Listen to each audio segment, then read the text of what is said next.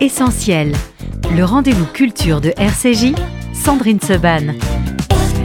Et j'ai le grand plaisir aujourd'hui de recevoir pour son nouveau livre Serge Toubiana. Bonjour Serge. Bonjour. Merci beaucoup d'être avec nous. Le fils de la maîtresse, ça vient de paraître aux éditions Arléa. Serge Toubiana, doit, doit-on encore vous présenter le plus grand, et je, je, l'affirme, je le confirme, le plus grand critique cinéma que la France ait connu, si ce n'est le plus grand amoureux du cinéma? ça vous va, voilà, l'un des plus grands amoureux du cinéma, l'un des plus grands connaisseurs du cinéma français international. Euh, vous êtes aujourd'hui toujours président d'Unifrance. Vous avez été réélu une fois, deux fois, trois fois, je crois. C'est mon troisième Troisième, voilà. Ils veulent plus vous lâcher, ils ont bien raison. Grand critique cahier du cinéma, ancien directeur de la Cinémathèque française. Vous aviez écrit beaucoup de livres euh, sur le cinéma et on vous avait reçu pour euh, la plupart de vos derniers euh, ouvrages.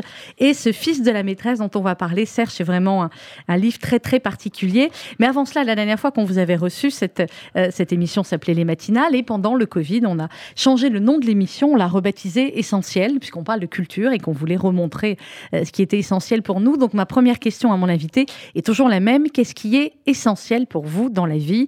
Et je précise toujours que ça peut être totalement sérieux comme totalement futile, le chocolat étant accepté par exemple. Non, euh, j'ai pas le don d'être assez futile, je, le regrette, mais non, ce qui est ce qui est essentiel pour moi, c'est la culture, c'est-à-dire, euh, bon, le monde est à feu et à sang aujourd'hui. Euh, on voit des images atroces, euh, atroces qu'on ne pensait jamais voir en Europe. Euh, on est inquiet, on a peur, euh, on ne comprend pas. On est en pleine campagne présidentielle. Il y a, il y a un risque politique énorme pour notre pays. Énorme. Je ne vais pas vous faire un dessin, mais et moi, ce qui, je, bon, peut-être parce que l'âge est, venu et mon refuge, mon abri, c'est la culture. C'est-à-dire, c'est dans la journée, j'ai le temps de lire, d'écrire, de de voir des films. C'est, mais je me protège. On a envie de se protéger. Alors c'est un réflexe. Euh, on a un peu honte d'avoir ce réflexe, mais mais oui, la culture, c'est un domaine où on peut encore apprendre, euh, avoir du plaisir, se, se, familiariser avec la littérature, avec les arts, avec le cinéma, avec la peinture. Donc, si vous voulez, c'est un réflexe un peu défensif, mais mhm. moi, j'en ai besoin. Je ne vois pas comment je pourrais faire autrement. Vivre sans culture, ce n'est pas, ce n'est pas vivant. On est bien d'accord. Parce que le monde est rugueux, quoi. Le monde est, est violent. En France aussi, d'ailleurs. Vous le dites dès le début du livre, Serge Toubiana, c'est ce fils de, la maîtresse, c'est vous, euh, c'est votre histoire, c'est votre parcours, celle d'un petit juif de Tunisie, euh, de Sousse, dont la maman était maîtresse. Ce livre, euh, c'est une lettre d'amour à vos parents, qui dit peut-être tout ce que vous ne leur avez pas dit, mais ce qu'ils savaient, peut-être sûrement même d'ailleurs, probablement ce que les parents savent euh, instinctivement. Euh, et vous démarrez ce, livre, euh, Serge Toubiana, en disant notamment eh bien, que écrire, c'est combattre l'oubli. c'est combattre l'oubli que eh bien, on a au fur et à mesure des mois, des années où un être aimé s'en va. Est-ce que ce livre, finalement, vous a infiniment rapproché de vos parents et de votre mère? Bien sûr. C'est-à-dire que j'ai j'ai voulu écrire euh, ce livre parce que je raconte le tout début du livre. Je suis dans un avion, je, il fait nuit, euh, les gens regardent la télé ou des films euh, sur le petit écran, des gens dorment, et moi je suis seul et je me dis mais personne ne m'attend à Paris, je vais arriver. Bon, c'est vrai, personne ne m'attend ma vie, euh, je, suis seul, j'ai pas d'enfant. Enfin, et, tout d'un coup, j'ai eu un, moment d'émotion qui m'a saisi comme ça, vraiment à la gorge. Euh, ma mère, quoi, ma mère qui est morte en 1998, donc ça fait 24 ans. Et tout d'un coup, j'ai senti un manque. Elle me manquait. J'aurais voulu, comme un enfant a, besoin que sa mère euh, l'attende à l'aéroport et, et, le, prenne dans ses bras, voyez. Alors que je suis un adulte depuis longtemps, etc. Et donc, instinctivement, j'ai sorti un petit bout de une fiche, une fiche carton d'Unifrance, justement, parce que je voyageais pour Unifrance, et j'ai écrit quelques mots comme ça sur ma mère, mais euh, donc je savais que ça, ne déboucherait sur rien.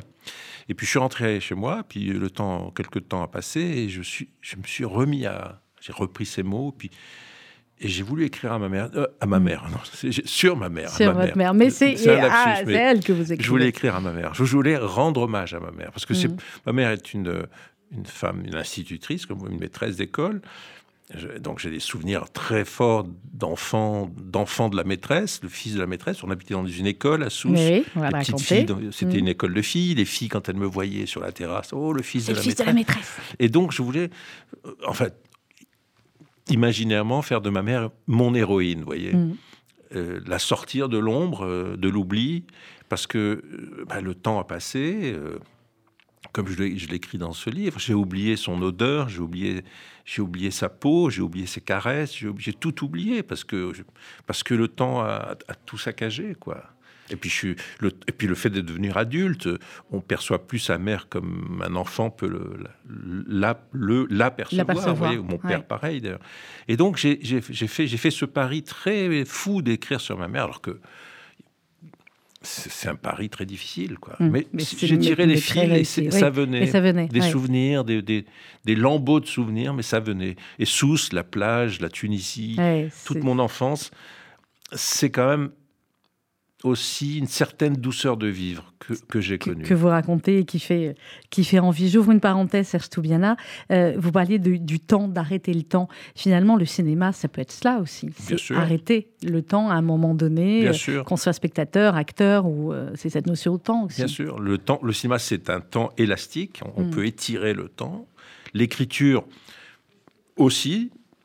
Là, le problème, bon, mon gros problème, c'était de ma sœur aînée, Martine, qui vit à Berlin, m'a aidé mhm. beaucoup. Elle avait une meilleure mémoire que moi. Des fois, je lui demandais par mail, mais cette scène, et, parce qu'il y a des scènes fortes qui nous reviennent de notre enfance. Que je retrace dans mon livre. Des scènes qui restent, des images. Euh, mais l'enfance, beaucoup, beaucoup, beaucoup est parti. De, on se souvient de, choses comme ça par flash, vous voyez. Et surtout, euh, euh, j'ai voulu chaque fois je me recentrer sur ma mère. Quoi. Reviens, parle d'elle, parle d'elle, euh, souviens-toi d'elle, de son regard, de pourquoi elle, pourquoi elle m'adorait. Ma mère m'adorait c'est une chance d'être béni. C'est ce que vous dites au début, je voulais qu'on en parle. Vous dites euh, au début du livre, euh, je suis née d'elle et mes premières années ont été portées par son regard, ses caresses et son amour. Le don de soi qui l'animait a bercé ma jeunesse. Je me sentais élue, protégée.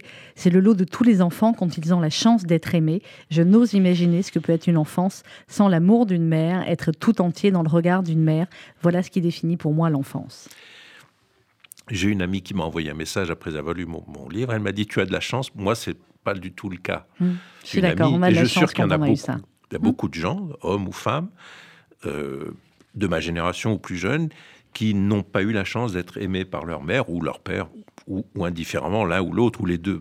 Et je, je, je le sais parce qu'on a tous plein d'amis, on parle souvent de, de, notre éducation, notre enfance, de comment on a grandi sous la protection de nos parents moi, je, ne peux pas imaginer ne pas avoir été aimé par mes parents.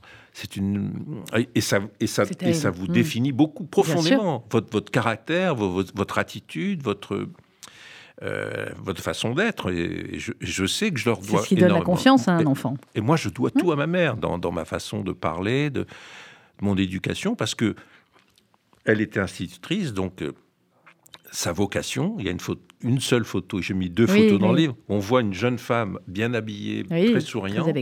C'est les années 50.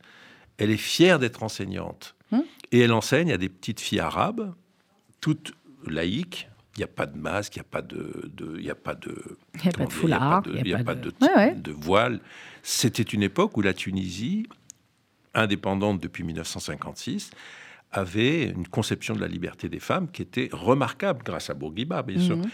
Et, ma mère était là, euh, euh, une jeune femme euh, fière d'enseigner, vous voyez. et moi, je suis le fils de cette femme. Et, je, fais un parallèle avec, vous m'avez décrit un petit peu ce que je fais dans ma vie. Moi, au fond, je n'ai fait que, que faire comme ma mère avec le cinéma. À, transmettre Enseigner, et transmettre euh, ma passion. Voyez. Vous, dites, Serge Toubiana, dans le livre, ma mère m'adorait, mais je ne suis pas sûre de lui avoir rendu la moitié, ni même le quart de cet amour. Est-ce que vous pouvez trouver quelqu'un, Serge Toubiana, qui euh, dirait oui, j'ai euh, été parfait avec mes parents, oui, je leur ai rendu exactement ce qu'ils m'ont donné. C'est impossible. Non, non, c'est impossible. Vous avez raison. Mais c'est vrai que j'ai un petit peu de remords le remords. On en a euh, tous, forcément. Sûrement. De ne pas avoir été euh, assez présent, ses, à ses côtés. De pas... Et la dernière fois que je l'ai vu, c'est un traumatisme parce que ce, n'était plus Votre ma maman avait la maladie d'Alzheimer sur les dernières années. Ce n'était plus ma mère. Hum enfin, c'est pas que ce n'était plus ma mère, ce n'était pas l'image que je voulais garder de ma mère. Vous voyez on, veut garder une image euh, de bonheur, une image joyeuse, une image euh, qu'on va emporter avec, avec soi toute sa vie. Ouais. Alors que quand, la dernière fois que j'ai vu ma mère, ça, ça m'a mis dans un. J'ai pris la fuite. C'est très dur. J'ai Mm. pris la fuite. Quoi. Alors, vous racontez, Serge Toubiana, votre, votre naissance, 15 août 49, trois ans après le mariage de, euh, de vos parents. Vous dites que c'était la fin de la guerre, donc c'était euh, l'euphorie en Tunisie. Votre papa était euh, horloger, c'est ça Comme son père. Comme son père, voilà. Donc, vous, vous avez fait un autre type d'horlogerie et votre maman institutrice. Un couple un peu à part, ils avaient une différence d'âge, mais dans le, Oui. dans le sens qui n'est pas le sens habituel, Absolument, généralement, en tout cas pour l'époque. hein. Ma mère était plus âgée, elle avait 7 ans de plus. Et j'ai toujours, euh, ça m'a toujours intrigué, évidemment. Et surtout maintenant, avec le recul, ils sont morts l'un et l'autre. Non, c'était quand même un peu, euh, Oui, ouais, oui, oui. pour l'époque, quoi. Oui, oui. Et donc, je, à- après- donc du coup, maintenant que je m'autorise, ils sont morts. Je me dis, mais comment se sont-ils aimés? Mm. Euh, Comment ça s'est passé? Vous voyez, Des choses qu'on n'ose jamais penser sur nos parents. On les aime parce qu'ils nous aiment, mais on ne, on ne, on ne s'interroge pas librement sur le fait de savoir si euh, comment ça s'est fait leur rencontre, le, le, le, le- coup de foudre, le, qui a dragué qui, qui, qui, qui a séduit l'autre. Et donc, c'est une scène, je raconte ça comme dans un film euh, américain de, de- avec Robert Redford et Barbara Streisand. Quoi. Mon père, c'était la, la libération. euh, Beaucoup de, de juifs en Tunisie étaient communistes. Oui, hein, on va en parler après. Oui, communistes, c'est-à-dire ils avaient un espoir, un idéal, bon, qui, qui valait ce qui valait, mais à l'époque, euh, tout le monde y croyait, quoi. Euh, L'URSS, le Soviet, enfin bon, on parle, pas de la Oui, oui. Russie, la Russie d'aujourd'hui, mais mes parents étaient C'était un communistes. idéal. Et, dans la idéal. famille, dans Ouais. les familles juives, dans leur famille juive, respectivement, ça les a profondément isolés, quoi. Bien sûr. qu'ils n'étaient pas. ils C'était pas les- classique, voilà. Ils n'étaient pas comme Ils les n'étaient autres. pas classiques. Mais ils avaient le, le- le courage, mon père, ma mère, d'affronter, de, Mm. de vivre leurs différences, leur, euh, leur indépendance. Famille un rapport- peu, voilà, vous Voilà. dites famille euh, un peu à part. Euh, alors, on va marquer une pause musicale, Serge Toubiana, vous allez comprendre pourquoi j'ai choisi celle-là. Je ne sais pas si vous connaissez la chanson d'un de, d'un de nos amis communs, Patrick Bruel. Vous connaissez cette chanson qui s'appelle Raconte-moi? Oui. Voilà, bah, cette Euh. chanson qui raconte justement, il, il voulait dire un peu la, la même chose que vous, qui raconte Euh. la- le parcours de sa mère finalement, qui était aussi institutrice, euh, qui nous écoute souvent, d'ailleurs on l'embrasse euh, si elle écoute Augusta, et le parcours effectivement de cette maman, Colombe Béchard, c'est en Algérie, mais Oui. c'est un petit peu aussi la, la même chose. On écoute tout de suite Patrick Borel, raconte-moi, et on se retrouve juste après avec Serge Toubiana pour parler du fils de la maîtresse. À tout de suite.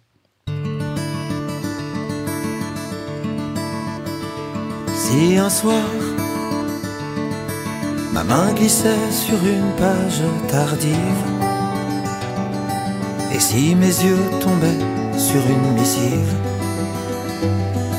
est-ce que je te connaîtrais davantage? Qu'est-ce qu'un fils peut savoir de tes voyages, de tes amours secrètes, de tes folies? Tes erreurs de jeunesse, tes envies, ta folle sagesse et tes rêves infidèles. Qu'est-ce qu'une maman peut dire pour rester belle? Raconte, raconte un peu cette vie que ta pudeur oublie. Plusieurs vies. Alors raconte-moi ta solitude et ton cœur pour seules armes. Les paravents pour mon enfance sans larmes. L'autostop, les figues de Barbarie. Argenteuil, Barbara, l'Italie. Ce type qui nous faisait visiter Rome, que tu as laissé passer comme tous ces hommes, qui voulaient te parler d'éternité, mais ne souhaitaient pas assez me rencontrer. Raconte, raconte les courses folles, les films rue des écoles. Vincent, François et Paul, raconte-moi aussi les choses de ta vie. ce peintre qui me sourit. Une famille qui grandit et puis raconte raconte une autre histoire. Cette vie avant de m'avoir, mon père, Colombe et Char, alors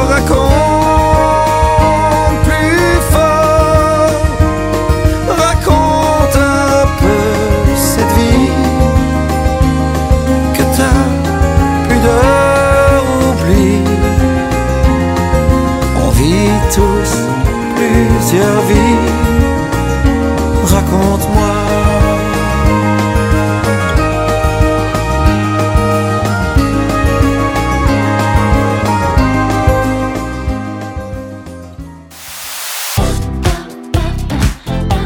Essentiel. Le rendez-vous culture de RCJ, Sandrine Seban. On est ce matin avec Serge Toubiana pour parler de la fille de la ma- le fils de la maîtresse, pardon. Petite merveille, hein, cette chanson de Oui. Patrick. J'aime beaucoup, beaucoup, beaucoup. C'est très juste. Il parle de la pudeur. C'est Oui. vrai que la pudeur de moi, c'est ma pudeur à moi qui m'a empêché d'avoir cette conversation avec ma mère de, de son vivant quand, quand j'étais encore en état de, de non seulement elle, bien Mm. sûr elle en état de me répondre, mais on n'a pas le souvent on n'a pas le le réflexe, la- le, le- pas, le, pas le courage, mais euh, de- de- d'emmagasiner tout ce que la mémoire de, nos, de nos parents, de nos mères ou de nos pères. Moi, c'était plutôt ma mère. J'avais plus de rapport avec ma mère mon- qu'avec mon père, qui, était, qui m'a laissé totalement libre dans ma vie. Mais ma mère, je, je- je suis frustré de pas été, d'avoir De pas avoir, pas avoir eu Mm. le- l'audace de lui poser des questions sur sa jeunesse. Qu'est-ce que c'est que sa mère quand elle était avant qu'on soit né Voilà, c'est ça. C'est exactement ce que raconte cette, C'est ce que cette chanson voulu dans Donc, mon si vous nous écoutez, posez les questions. Voilà. Voilà. Il faut toujours poser les questions. Euh, alors, vous racontez votre enfance, Serge Toubiana, et c'est vrai qu'il y a des moments euh, voilà, absolument magnifiques où vous racontez les, euh, bains de mer, où vous racontez la plage, où vous racontez les, les en Tunisie, où vous racontez les, déambulations euh, du samedi après Shabbat sur le, Oui. le grand boulevard, et puis les séances de cinéma. Voilà. Euh, Est-ce que vous vous souvenez, alors vous parlez de plusieurs films évidemment dans le livre, mais le premier film euh, qui a été un des déclics comme ça, où vous avez dit waouh, c'est génial le cinéma? Non, c'est le contraire. Moi, le premier film qui reste dans ma tête, c'est un traumatisme, c'est la Strada. Oui, c'est ce que vous dites. C'est Ouais. pas du tout, euh, c'est pas du tout euh, joyeux. Joyeux. c'est- C'est traumatisant. C'est Ouais. c'est un film. Mes parents m'ont emmené. J'étais seul avec eux, mais j'avais mes deux sœurs étaient pas là. On était à Tunis. Je sais pas pourquoi. Et je pense que mes parents avaient envie de voir la Strada quand il est sorti. Ils se sont dit bon, être 56. Ouais. J'avais 7 ans. Et je, je pense qu'ils m'ont emmené pour euh, parce qu'ils savaient pas quoi faire de moi parce que c'est pas un film pour enfants. C'est pas un film pour enfants. ouais. Et je vous assure que j'ai vu ce film en me cachant les yeux. Quoi. Bon. Et ça m'a traumatisé, mais traumatisé. Et à tel point que, que c'est un traumatisme qui, qui, qui- qui est fondateur de, de- de- dans ma vie de Mhm. spectateur. C'est- bien d'avoir peur aussi, vous voyez ce que je veux dire Au cinéma, oui, oui, Voilà, oui. ça- parce qu'on on, on ne l'oublie Voilà, jamais. vous dites c'est une frayeur absolue, profonde et définitive. Il y a des frayeurs dont on ne se remet jamais. Voilà. Et j'ai pas vu ce film. Je, je Vous l'avez revu- revu quand même après. très, très- 50 ans après. Ouais. Ouais, parce que c'est quand même un grand film de Fellini. Mais je dis, moi j'ai un souvenir comme ça, avec Elephant Man. J'avais Ouais, vu, je crois, à ouais. peu près. À votre... Je l'ai jamais revu. Je crois que je n'ai jamais pu le revoir. Non, il y a des films et on sait qu'ils existent. Et je dis cette phrase dans, ce- dans mon livre, c'est que ce film, je ne l'ai pas regardé, c'est lui qui m'a regardé. Il a vu un enfant traumatisé. Alors je sais maintenant ce qui me faisait peur, c'était la misère, la, la promiscuité entre Mm. entre Gelsomina, euh, le, personnage féminin qui est joué par la Duette Amassina, la femme de Fellini, et puis Zampano, l'homme du cirque, qui est Anthony Quinn, c'est leur promiscuité, il la bat, elle est un peu folle, elle a les yeux... tout me faisait horreur. J'étais trop petit pour voir ce film. voir ça. Mais ça m'a quand même, ça fait partie de ma mémoire de cinéma et de spectateur, Mm. voyez. Il y a très peu de photos dans, dans le livre, Serge Toubiana. Il y a une photo de votre maman. Et finalement, c'est pas fou. Il y a une photo de votre mère et il y a une photo du cinéma. Le, Palace, oui. Ouais. C'était avenue, Bour- avenue Bourguiba, à Sousse, la grande avenue de Sousse, qui, a- qui, m'a- qui menait à la plage. Et j'allais là avec mes deux sœurs le samedi après-midi, ça coûtait un franc. Mm. Et c'était le seul loisir qu'on avait. Oui, Le qu'il y avait la plage, bon. voilà, le, mais, la plage, oui, ouais. et le cinéma. Et donc, j'ai vu n'importe quoi, des péplums, des westerns, des, et beaucoup de films de avec Jerry Lewis, parce Ouais. que c'était euh, les années de Jerry. Lewis avec Mhm. Dean Martin. Et, des films de Norman Torog, de Tashlin, Frank Tashlin. Maintenant, je sais à peu près qui a fait ces films. Mais à l'époque, je m'en foutais. C'était, j'aimais Jerry Lewis parce qu'il me faisait rire, quoi. Oui. En, en français, en VF. Et tout ça, ça fait mon petit bagage de spectateur. Et vous dites d'ailleurs, vous dites nos parents nous encourageaient à y aller pour découvrir le tout venant. Oui, voilà, c'était et le cinéma nous offre le monde. Voilà. Et c'est rentré, c'est comme une graine Ouais. une graine qui, qui a, qui a- qui a été semée dans ma vie, dans ma tête, dans ma conscience, dans mon plaisir, et qui a grandi après au fil de- dans l'adolescence. Évidemment, après j'ai compris quand je suis, on est arrivé en France en 62, j'ai vu des films un peu plus avec euh, un peu plus de maturité, etc. Godard, Truffaut, euh, Bellocchio, Bertolucci. Bon, j'ai- j'ai- et là, je suis devenu un cinéphile.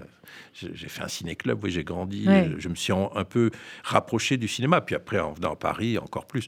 Mais c'est dans l'enfance que ça naît, quoi. Que ça naît. Oui. Alors, il n'y a pas que ça qui naît dans l'enfance avec le cinéma. Finalement, il y a mieux que le popcorn, c'est les glibettes au cinéma. Ah oui, J'ai failli vous en amener, mais j'en avais pas à la mais- maison. mais c'est- c'est- c'est un- pour moi, le glibet, c'est quasiment un sport national en ah, Tunisie. quoi. mais c'est tellement bon. C'est tellement bon. Tout oui. le monde en mange. Et, et dans les salles de cinéma, le, le sol était recouvert Ah de bah comme la plage à Tel Aviv, malheureusement, alors Voilà. qu'il faudrait pas, qu'il faut Et, pas. et pour moi, c'est un souvenir d'enfance très Ouais. marquant. Quoi. Euh, on consommait, euh, et je vous dis, c'est, ça participait de la douceur de vivre. Mhm. Il n'y avait pas d'inquiétude, il n'y il a pas eu le, la même. euh, je le dis beaucoup, que j'ai beaucoup d'amis qui, eux, sont nés en Algérie, qui ont grandi, qui ont quitté l'Algérie en 62 ou Ouais. avant même. En Tunisie, il n'y avait pas cette violence, il n'y a pas eu de guerre. Ouais, on n'a pas été. C'était euh, plus diffus. C'était plus. Puis il y a eu des petits incidents peu à peu qui fait qu'on est parti, qu'on a quitté ce pays. Et je raconte aussi le, le départ de la Tunisie. Euh, ma mère Mm. s'est occupée de tout. Ma mère avait ce- euh, d'abord parce qu'elle avait quelques 7 ans de plus que mon père, mais c'est pas c'est pas l'âge, c'est la Mhm. maturité. La maturité. Mon ouais, père était plus fragile, je Ouais. pense. Elle s'est occupée de tout. Notre départ, ça s'est fait en catastrophe et tout. Et moi, à- à- je sais pas, on est parti. Votre père était parti euh, voilà, avant, hein, lui. Voilà. Il, est- on est- il- il a essayé de, de- de s'installer à Paris. Ça n'a Ouais, pas. c'était compliqué. Il a eu peur de Paris et je, je lui en veux beaucoup. Ouais. J'aurais préféré qu'on s'installe à Paris. On s'installe à Grenoble. À Grenoble. Mais, mais et le départ de Tunisie, je raconte ça, c'est comme un film de Fellini. Le bateau, la goulette, le port de la goulette à Tunis, et on est tous sur le bateau. C'est comme un travelling de Fellini, vous Mhm. voyez. Et on s'en va. Et on ne, enfin, un enfant ne sait pas que c'est Que définitif. pour toujours. Mm. Et donc, on change de monde, quoi. Et, et c'est pas moi qui m'intéresse, là, c'est mon père et mes parents. Mon père, en 62, il a 39 ans. Mhm. Et un homme de 39 ans, je m'imagine, moi, à 39 ans, tout d'un coup, change, Bon, changeant change. de vie. Mais c'est très violent. Il faut tout refaire, il faut tout reconstruire. Mais on se rend compte qu'après, vous voyez Oui, oui, on s'en rend quand compte on bien enfant, sûr. on, on ne se rend pas Bien compte du, du- voilà, de ce que ça provoque, un bien déracinement. sûr. Et, euh, voilà, et, et aujourd'hui, quand on voit arriver euh, les malheureux réfugiés d'Ukraine ou d'autres pays, c'est ça aussi dont il faut, euh, je pense, se rappeler. absolument. C'est Il ce faut qu'ont une connu force nos parents, incroyable. nos grands-parents, Oui, voilà. et voilà, Ouais. et cette force et, et cette résilience. Alors, il y a quelqu'un de très important aussi dans votre livre, Serge Toubiana, le fils de la maîtresse. Euh, c'est votre grand-mère, Ah oui. euh, qui vous nourrissait, qui vous nourrissait, qui vous nourrissait. Oui. Elle a raison, c'est le travail des grands-mères. Oui. Euh, et, euh, et vous dites, elle parlait que arabe, et Oui. moi je parlais pas arabe. Et pourtant, vous vous dites, On se bah, comprenait. voilà. L'amour, euh, l'amour de- de- de- de- d'une mère, mais là en l'occurrence de, la mère de ma mère, ma grand-mère Marie, euh, Mémé Marie, c'était tellement euh, je- je- physique, euh, Mhm. sensoriel que effectivement les mots ne on se comprenait comme un enfant peut se faire comprendre d'une personne âgée, vous voyez. Euh, enfin, âgée, elle était âgée pour moi, mais elle ne devait être pas si âgée, elle devait avoir Mhm. euh, quoi, 50 ans. Et c'est fou l'amour que- qu'elle m'a transmis, la, la douceur qu'elle avait, ses longs cheveux qu'elle peignait. Elle avait les cheveux qui descendaient Ouais, au- ils en en bas des- des- des mais en chignon, ouais, ouais. son chignon. Et puis je raconte les fêtes juives chez Mhm. elle. Alors, vous racontez Pessard, on est à Voilà, 10 jours de, voilà. euh, de Pessard. Euh, comment vous fêtiez Pessard euh, en famille, avec, voilà, avec, avec tout ce qu'il faut. Et vous dites en même temps, on n'était pas, c'était pas une famille religieuse, c'était une famille qui pratiquait quelques grandes fêtes. Ouais. Voilà, mais vous dites qu'aujourd'hui, quand vous allez dîner chez, chez votre frère pour Ouais. Shabbat, voilà, c'est des moments. vous dites c'est le respect, la tolérance, le compromis. Absolument. Chaque, c'est ce qui me constitue et je suis comme ça. C'est-à-dire que on peut avoir chacun une croyance différente ou une- un degré de croyance différent, mais il faut respecter. Quoi. Mm. Il faut se mettre dans la situation où ne pas heurter les autres euh, et, et garder son, son quant à soi. Mais ça, je l'ai appris enfant en allant chez ma grand-mère les soirs de fête, parce que mes parents n'étaient pas croyants. Mhm. J'ai pas fait ma bar mitzvah. Et- Mais j'ai appris la tolérance là. Euh, Si ça faisait plaisir aux autres, parce que eux, c'était si important pour plaisir, eux. voilà, à si c'était important pour eux, il faut, il se, mettre dans cette situation d'accepter et de, de jouer le jeu. Quoi. Mhm. Bon, vous Mais- allez, vous allez croiser en sortie du studio le Grand Rabbin de France, qui est l'invité de l'émission d'après Oui. et qui, je sais, écoute à chaque fois l'émission juste avant. Euh, Donc, je pense que ce que vous allez lui dire, ce que vous Mais, dites, est- mais si on était vrai. tous comme ça, si tous les hommes, les, les femmes acceptaient la logique de l'autre, non pas pour la, même si c'est pas la leur, euh, non pas pour pour la, je sais pas, la combattre quand elle est complètement folle ou hystérique ou, ou dangereuse pour euh, pour le, la, la- la société, le- le- la, façon de vivre, l'être humain. la- mais moi, ça me dérange pas du tout. Oui, je- Mais c'était, voilà, c'était en dans plus, la... on apprend des choses. Oui, oui, oui. Alors, la, la Tunisie, là où vos parents étaient aussi un petit peu plus originaux, même si on avait, euh, c'était tout ce qui était lié au communisme. Oui. Le communisme est évidemment très important dans votre livre. Vous racontez celui de vos parents, vous racontez, vous, ensuite, euh, que ce soit à Grenoble ou après en arrivant à Paris, et comment, euh, évidemment, au fur et à mesure, vous vous en êtes détaché. Mais c'était quelque chose de, c'était quelque chose d'important dans la famille, c'était quelque chose qui se transmettait, c'était des combats? Oui, oui, parce que bon, je- là aussi, c'est l'enfant qui se souvient, hein, mais euh, euh, avec ma- mes sœurs, on se souvient qu'en euh, en mars 53, quand Staline est mort, Ouais. j'avais 4 ans, moi, pour ça, ça n'a aucun sens, Staline. Ma mère, ma mère a pleuré. Mon père, le soir, en rentrant de sa boutique, il, il a pleuré aussi. Donc ça veut dire que j'imagine maintenant, comme un enfant peut voir par le trou de la serrure, que pour eux, c'était. Ça, ça représentait beaucoup, quoi. Ils se trompaient, mais c'était leur croyance. c'était voilà. leur croyance. Ils n'étaient pas les seuls à se Voilà, tromper. et puis hein. c'était la guerre froide, bon, tout ça. Mais donc je raconte euh, les réunions qui avaient lieu à la maison euh, le soir. Moi, je, je devais être dans mon lit, j'étais un Mhm. enfant, mais j'étais fasciné de voir des adultes euh, dans, dans ma- chez, mes, chez mes parents, juifs ou arabes, communistes, se réunir, comploter, je ne sais quoi. Pour moi, c'était le monde des adultes, et ça m'a fasciné. J'avais envie de comprendre leur, leur, de quoi ils parlaient, quel était leur, leur, message, quel était leur, euh, le lien qui les unissait. Tout ça, ça m'a fasciné. Et, en fait, quand on reparle de soi et de son enfance, il y a des, voilà, des images furtives qui reviennent et on se dit, mais qu'est-ce que, que ça voulait dire pour eux? Qu'est-ce que ça voulait dire pour moi? Quelle était leur logique? Et essayer de comprendre. Et puis toujours revenir à ma mère parce que parce que c'est la personne. Parce que c'est le- socle. Alors, C'était le socle. Vous, vous dites dans le livre Serge Toubiana, euh, donc votre maman qui était institutrice, vous dites lorsqu'elle faisait classe, bon bah, il me suffisait de descendre l'escalier pour rejoindre la cour de l'école, et c'est les filles qui euh, disaient oh c'est le fils de la Oui. maîtresse, voilà ce qui a donné le, le titre euh, du livre. Vous dites aussi euh, ma mère ne se plaignait jamais, ne regrettait pas la, la vie qu'elle menait. Est-ce que finalement euh, vous posez pas la question en permanence dans le livre de savoir si votre mère était heureuse? Bien sûr. Bien sûr. C'est la question que je me, que je me suis toujours posée. Je sais que, enfin bon, j'ai des éléments de réponse. Je parle beaucoup de la mélancolie de ma mère. Là, elle disait je suis, qu'elle était neurasthénique. C'est un mot qu'elle emploie Ouais. souvent. Je ne vous cache pas que la- il y a une grande part de mélancolie chez moi. Je, je- je suis assez. On a vu, vous êtes un Tunisien ashkénaze, Serge Voilà. Toubiana en vrai. Mais, donc la mélancolie, euh, alors la mélancolie, je la, je la subis, elle, elle est, mais j'en fais quelque chose. C'est pas quelque chose que, comment dire, c'est, ça me donne aussi de l'énergie. Mmh. Ça vous donne l'énergie d'écrire Ouais, l'énergie Oui. d'écrire, l'énergie de, de, de- de-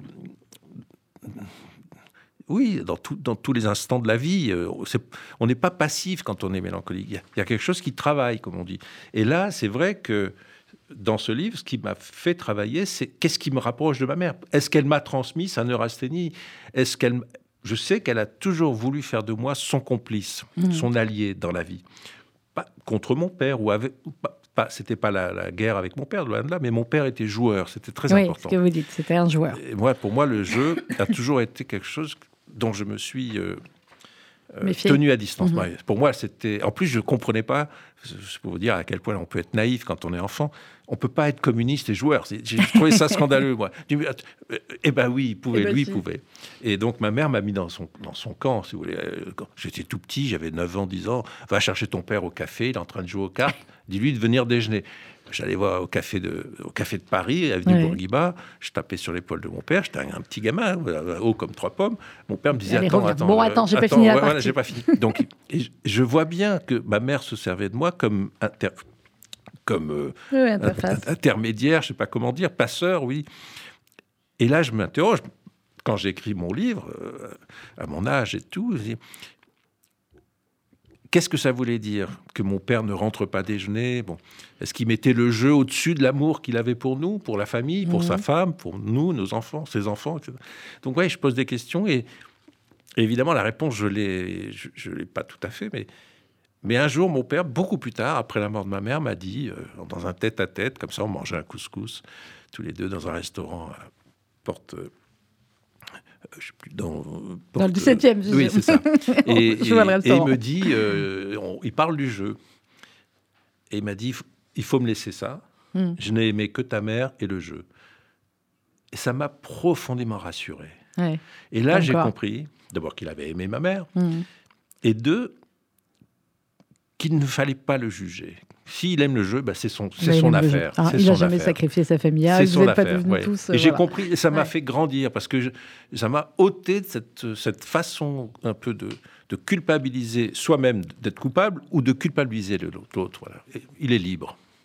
Les yeux battus, la mine triste et les joues blêmes, ça c'était euh, Dalida avec Bambino et vous dites, et on va l'écouter, vous dites c'était la musique qui précédait la séance de 21h et dans votre livre vous l'entendiez. Oui, parce que dans l'école, le- la rue d'après, il y avait le Vox, un petit Mhm. cinéma, et à 9h du soir, avant la séance, il y avait Bambino. Donc c'est 57 Bambino. Donc voilà, j'ai 8 ans. Donc pile. Et j'entends cette chanson euh, parce qu'il y avait- merveilleuse Dalida et quelle comédienne elle aussi, hein, elle, savait, elle savait tout faire. Dalida avec Bambino et on se retrouve juste après avec Serge Toubiana, le fils de la maîtresse aux éditions Arléa jusqu'à 12h sur RCJ.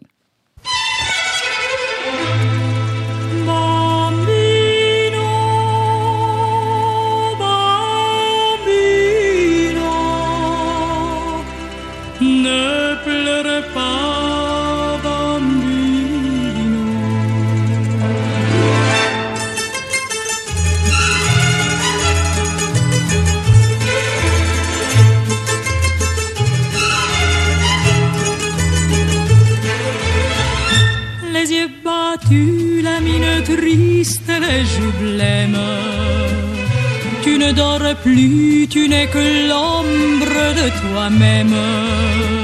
Seul dans la rue, tu rôdes comme une âme en peine. Et tous les soirs, sous sa fenêtre, on peut te voir. Je sais bien que tu l'adores et qu'elle a des jolis yeux. Mais tu es trop jeune encore pour jouer les amoureux. E gratta, gratta sul tuo mandolino, mon petit bambino. Ta musique est plus jolie que tout le ciel de l'Italie. Et canta, canta de ta voix câline, mon petit bambino. Tu peux chanter tant que tu veux, elle ne te prend pas au sérieux. Avec tes cheveux si blancs, tu as l'air d'un chérubin. Va plutôt jouer au ballon, comme font tous les gamins. Tu peux fumer comme un monsieur des cigarettes, te déhancher sur le trottoir quand tu la guettes. Tu peux pencher sur ton oreille de casquette. Ce n'est pas ça que dans son cœur te vieillira. L'amour et la jalousie ne sont pas des jeux d'enfants. Et tu as toute la vie pour souffrir comme les grands. E gratta, gratta sul tuo mandolino, mon petit bambino. Ta musique est plus jolie que tout le ciel de l'Italie. Et canta, canta de ta voix câline, mon petit bambino. Tu peux chanter tant que tu veux, elle ne te prend pas au sérieux.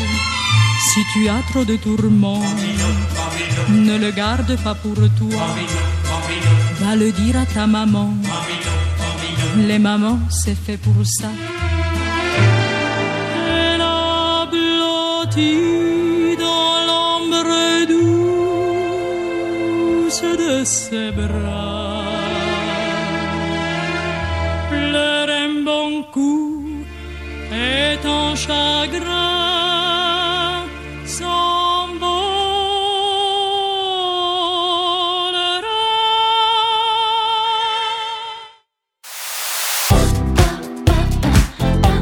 Essentiel le rendez-vous culture de RCJ, Sandrine Seban. Mon invité ce matin pour le fils de la maîtresse, Serge Toubiana aux éditions Arléa et la grande Dalida qu'on a écoutée juste avant. Ça, c'était dans les, dans les souvenirs d'enfance, Serge Toubiana. Alors, il y a ce départ euh, de Tunisie, effectivement, et cette arrivée euh, à Grenoble. Oui. Alors, vous racontez que vous étiez un élève plutôt moyen, pourtant Oui. avec une maman instite, mais c'était pas votre, c'était pas votre truc, euh, le lycée.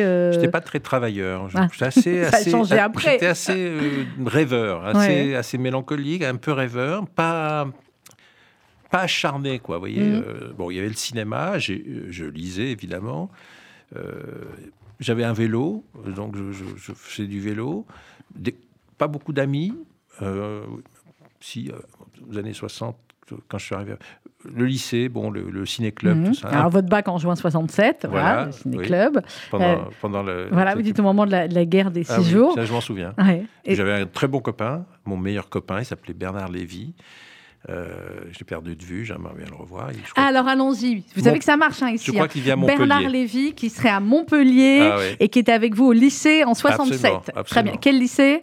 Champollion. Champollion. Ok, on y va. On a lancé. Voilà, à vous maintenant, chers auditeurs. c'est mon- Bernard Lévy, mon lycée meilleur- Champollion 67. C'est vrai, à Montpellier. C'était votre Voilà. meilleur copain de l'époque. C'était mon meilleur copain, on s'est perdu de vue euh, un peu plus tard, mais voilà, c'est- triste de se perdre de vue, moi je trouve. Enfin, bon, c'est comme un, morceau de vie Il faut essayer. Facebook, ça marche bien. hein. Moi, j'ai eu un message hier d'un ami de lycée. Ouais, ouais. Franchement, on peut, on peut retrouver quelques-uns comme ça. Je vais essayer. Alors ensuite, après, après le lycée, vous dites qu'il y a ce tournant décisif, euh, qui est le jour de l'invasion de Prague par les tanks soviétiques. Oui. Là, vous dites, c'est terminé. Le communisme, Oui, comme fini. beaucoup, hein, ce jour-là, euh, voilà. J'a- J'avais 19 terminé. ans, j'étais Mm. tout jeune. Fini. C'est dur de perdre ses idéaux à 19 ans. En tout cas, un de ses idéaux. Oui, donc j'ai encore continué un peu, euh, ça, ça a encore duré encore 2-3 ans avec le, le maoïsme. J'étais Ouais. maoïste, un jeune maoïste. Bon, là aussi, aujourd'hui, avec le recul, je me dis, bon, qu'est-ce qu'on s'est trompé, les jeunes? Bon. Et en même temps, Bah, c'est- c'est si très- on se trompe pas quand on est jeune. voilà. euh, En même temps, c'est c'est très dur. C'est jamais. Je sais ce que je pense pour moi, mais je pense pour tout le monde. Il faut jamais dire du mal de sa jeunesse parce que c'est- c'est c'est sa jeunesse et ce qui est- et c'est et c'est c'est ce qu'il y a de plus. C'est le. Enfin, c'est- le cadeau de la vie, mais, mais on, on se trompe beaucoup. Quoi. Mm. Et je le dis aujourd'hui, Oui, alors qu'on oui, va voter dans, quelques jours. va vous voter voyez, dans 3 jours, dans 4 les- jours. Voilà. euh, maintenant, avec l'âge, je me dis, euh, on s'est beaucoup trompé dans, la, jeune- dans notre jeunesse. On Mm. s'est beaucoup trompé. J'ouvre une parenthèse. Euh, Qu'est-ce que vous pensez, vous avez le droit de pas me répondre, hein, du candidat justement communiste, Fabien Roussel Il est sympathique. Hmm. Euh, il est sympathique, oui, sympathique. Il a, mais euh, je vois pas le monde qu'il nous. Enfin, je, je, je je n'imagine pas le monde qu'il nous promet parce que je crois même pas qu'il y croit lui-même, quoi. Mm. vous voyez, donc. euh, En tout cas, c'est un, un vrai républicain. sympathique, Oui, oui, un euh, vrai sympathique, républicain. euh, bien dans ses, bien dans ses, dans ses- ben, j'allais dire dans ses, dans ses, Dans ses baskets, dans mais ses même baskets, oui, oui, euh, bon vivant, sympathique, bon regard, tout ça, oui. Je, je- je regarde sa campagne. D'ailleurs, il plaît, euh, il plaît. Oui, oui, bah, plus que. Mais bon, euh, je vois pas, euh, je vois pas ce qu'on peut faire avec son programme, quoi. Fin de la parenthèse. On va revenir à Grenoble. Euh, et donc, vous, bah, le départ de Grenoble pour Paris, alors là, vous dites, ça supposait évidemment aller à la fac, euh, quitter Grenoble, le saut dans le vide et les larmes aux yeux de votre mère Ouais. fait que, bah, voilà, vous Quand avez dit quitté la je- maison. Parce que bon, quitter Grenoble, c'était pour faire des études de cinéma. Ouais. Il y avait pas, on- il était impossible à Grenoble d'avoir en 71 on- le cinéma ne s'enseignait que à Paris dans les universités parisiennes, de Paris, Vincennes, Sancier, euh, etc. Quelques bon. Et donc un jour, j'ai dit à ma mère, bah, je mais franchement, pour moi, le- c'était un salut. hein. Oui. C'est mon salut, c'était ça. J'avais, j'avais vraiment, j'allais dire un gros mot déconné, c'est pas le mot, mais Mm. j'avais 21 ans, 22 ans, et j'avais milité beaucoup dans, à Grenoble, comme beaucoup de, de- beaucoup de gens de ma jeunesse. Quoi. Et je me dis, non, il faut passer aux choses sérieuses. Et la chose sérieuse, c'était le cinéma. Or, le cinéma, pour moi, c'est pas quelque chose de sérieux, justement. vous voyez Euh, c'est quelque chose où on apprend, bon, on veut en faire, on peut pas en faire, peu importe. Moi, je voulais pas en faire, je voulais apprendre. Et donc, j'ai dit à ma mère un jour, mon père m'a pas réagi du tout, il m'a laissé partir, mais ma mère, j'ai vu qu'elle pleurait, quoi, parce que j'allais m'éloigner, tout simplement. J'allais prendre mon envol, quoi. Et, j'en parle dans mon livre. Qu'est-ce que c'est que prendre son envol? C'est quitter la famille, c'est exister par soi-même, et on mmh. ne mesure pas la peine que cela peut. Bien sûr. Euh, Mais c'est le. Oui. Euh, euh, faire à, à ses parents, à sa mère, oui. Et je pense que je, dis, il faudrait que tous les hommes, ou toutes les filles d'ailleurs, écrivent sur le moment où ils sont partis et la tristesse. Mmh. Ou la, Vous dites, on pourrait faire un livre là-dessus. Comme chez, alors je vais mal le lire, Yeshuro Uzu, euh, Yasujiro. Voilà, vous dites tellement mieux, euh, qui dans tous ses films dit saisit admirablement le moment retoudé, fatidique, où les jeunes femmes en âge d'être mariées s'apprêtent à quitter leur père. Voilà, et souvent elles veulent rester. Parce qu'elles sont attachées à leur père. Oui. elles veulent s'occuper mm. dans la vieillesse de leur père. Mais... Bon, après, ça, c'est la chanson de Charles Aznavour euh, sur, à ma fille, le moment où. voilà. Mais, souvent, on, oublie, le, on, est tellement fier de partir, de, mm. de, devenir enfin libre, si vous voulez, qu'on soit un garçon ou une fille, peu importe. Et souvent, ça passe par le fait de quitter la ville où on a grandi, etc. Bon, pour aller à Paris ou dans, dans une ville plus importante où il y a une université. Mais là, dans ce livre, maintenant, avec l'âge et le remords et un peu la, mélancolie, je me dis, mais j'ai fait de la peine à ma mère, quoi. Mais, tout le monde en fait. mais elle a compris. Elle a compris, vous dites, elle le voulait, voilà, au contraire, elle voulait mon bonheur et le prouva de maintes manières. Et comment ne pas être fier après de votre, euh, de votre réussite et, de votre parcours? Alors, vous racontez euh, les débuts, effectivement, au, euh, au cahier du cinéma, vous racontez Jean-Luc Godard, vous racontez celui qui vous a aidé aussi à démarrer, finalement, qui était Serge Danet, c'est ça? Je lui dois tout. Hmm. Je lui dois tout parce que je savais rien, j'étais assez c'est très ignorant, très euh, mal fagoté, je sais pas comment dire, intellectuellement. Et il m'a, il m'a, il a fait, il m'a fait confiance. Il m'a, mm. il m'a pris sous son aile et j'ai beaucoup appris avec lui en l'écoutant, comme il était mon, prof d'abord, euh, chargé de cours à Paris 3 à Sancier. Et puis après, euh, quand je suis rentré au cahier avec lui, il m'a demandé d'être son second, si vous voulez. Et j'ai eu cette chance d'avoir euh, d'être formé euh, mm. en le regardant, en l'écoutant, et puis on a refait les cahiers ensemble. Lui était le patron, moi j'étais un peu son adjoint, si vous voulez, ou son son assistant, je sais pas comment dire, mais et on apprend beaucoup avec les autres. Et ça, on, en parlait tout à l'heure. Oui, on en parlait tout à l'heure. Pour la jeunesse et pour les jeunes euh, aujourd'hui, quoi qu'on fasse, dans quelques métiers qu'on soit, l'apprentissage, c'est la transmission, c'est fondamental. Mm. Et là, je retrouve ma mère. oui, bien sûr, l'institutrice. Euh, voilà, sa vocation. Et pour moi, c'est essentiel, quoi, d'être, de, de, tout ce qu'on fait, de, faire en sorte que ça soit lisible, compréhensible par quelqu'un d'autre qui peut, après, à sa manière, le faire différemment, mais en ayant des bonnes bases. Moi, j'avais aucune base, et j'ai acquis ces bases en écoutant d'années, en le voyant travailler, en le en, rencontrant, ah, ben, avec, avec les rencontres. Voilà. Euh, et puis un jour, il est parti de, des cahiers, dix hmm. ans plus tard, il m'a dit maintenant c'est à toi. Maintenant c'est à toi, vas-y débrouille-toi.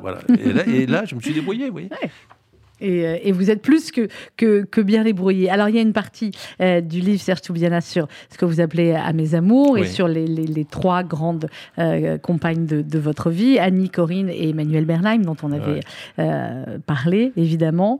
et vous dites, bah, votre mère, finalement, loin de l'image parfois de la mère juive qui va forcément critiquer, pour qui la fille ne sera jamais assez parfaite pour son fils chéri, vous dites, bah, les accueillez tout gentiment. Quoi. Je pense qu'elle je pense qu'elle comprenait des choses secrètement qu'elle n'a jamais osé me dire, par pudeur et par respect pour ma liberté, mais je pense qu'elle comprenait, euh, elle comprenait euh, laquelle de ces trois femme, jeune femme, toute euh, belle et intelligente, mhm. séduisante, euh, amoureuse de moi, hein, laquelle, euh, successivement, puisque j'ai eu plusieurs amours. oui, vous avez été.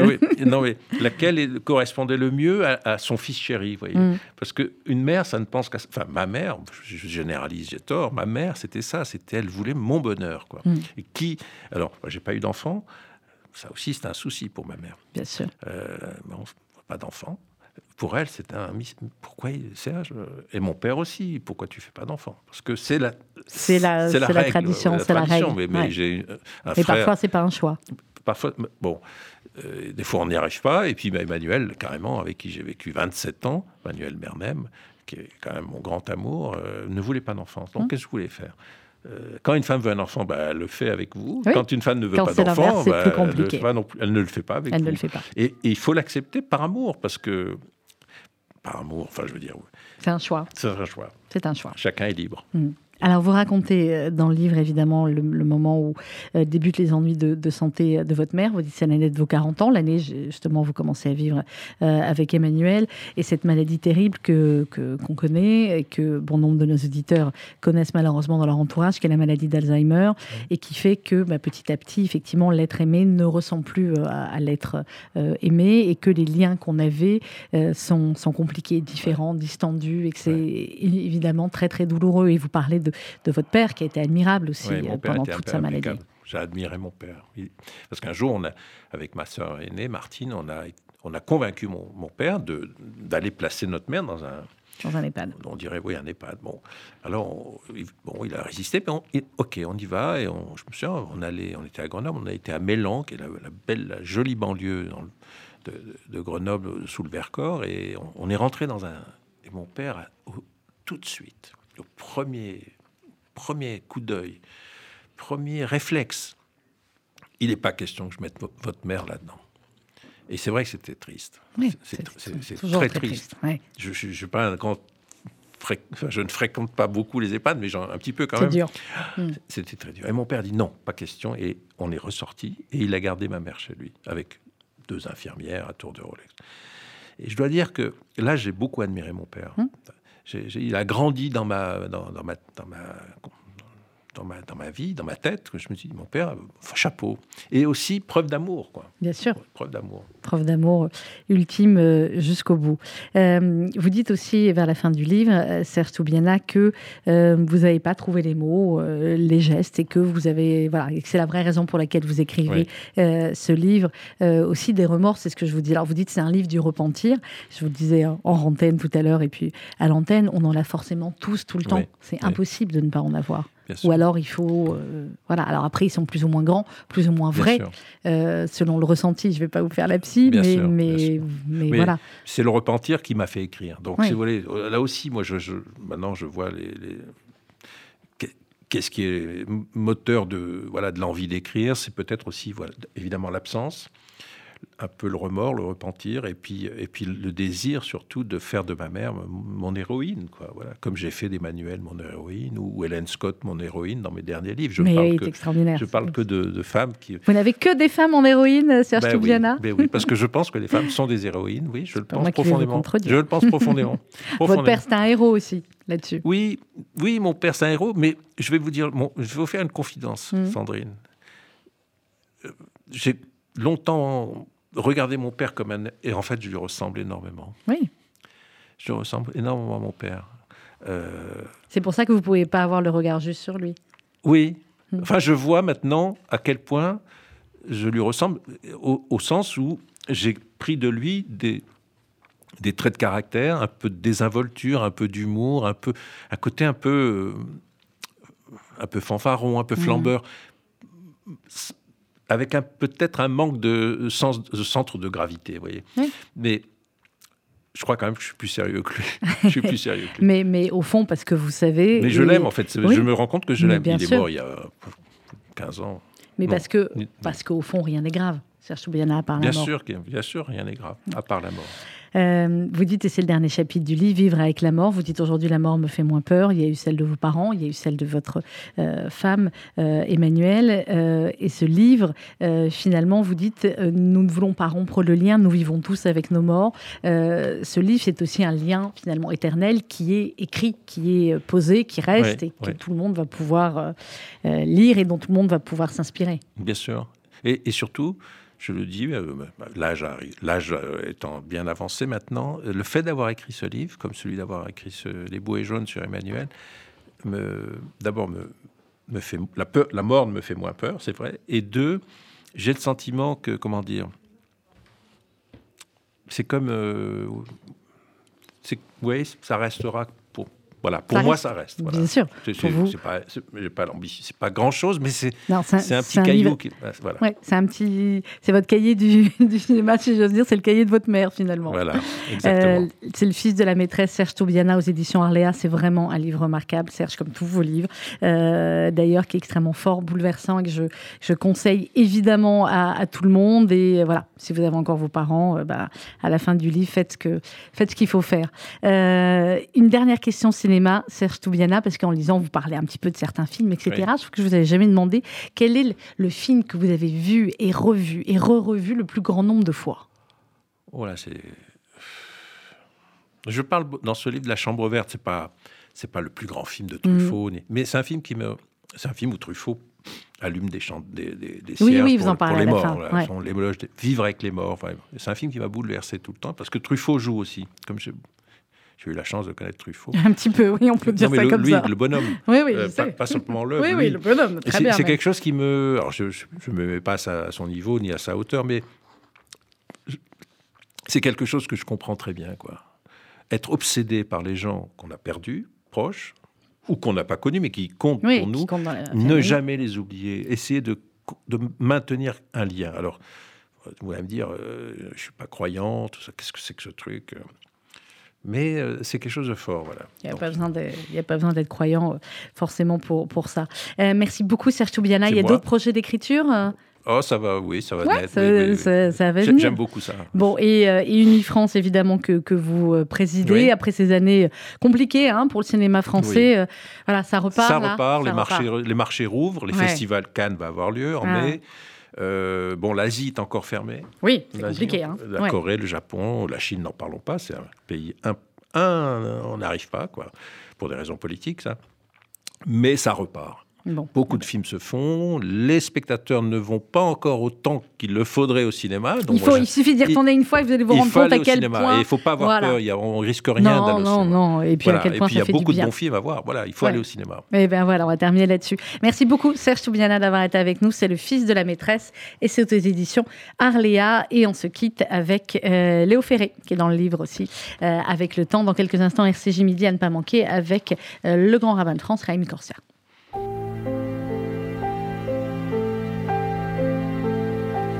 Avec le temps,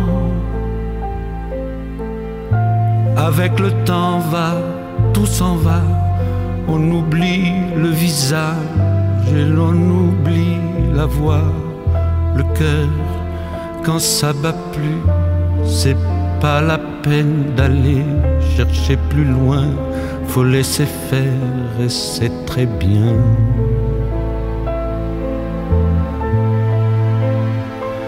Avec le temps. Avec le temps va, tout s'en va, l'autre qu'on adorait, qu'on cherchait sous la pluie, l'autre qu'on devinait au détour d'un regard entre les mots, entre les lignes et sous le phare d'un serment maquillé qui s'en va faire sa nuit avec le temps. Tout s'évanouit.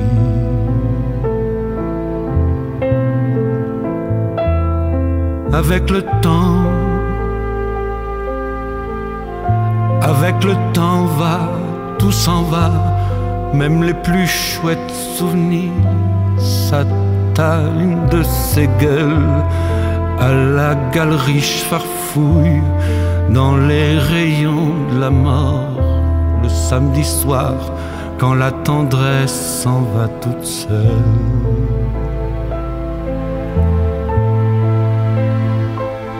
Avec le temps, avec le temps va, tout s'en va, l'autre à qui l'on croyait pour un rhume, pour un rien, l'autre à qui l'on donnait du vent et des bijoux pour qui l'on eût vendu son âme pour quelques sous, devant quoi l'on se traînait comme traînent les chiens. Avec le temps. Va, tout va bien.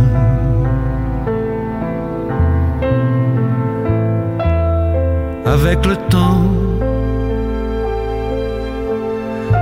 avec le temps va, tout s'en va, On oublie les passions et l'on oublie les voix qui vous disaient tout bas les mots des pauvres gens.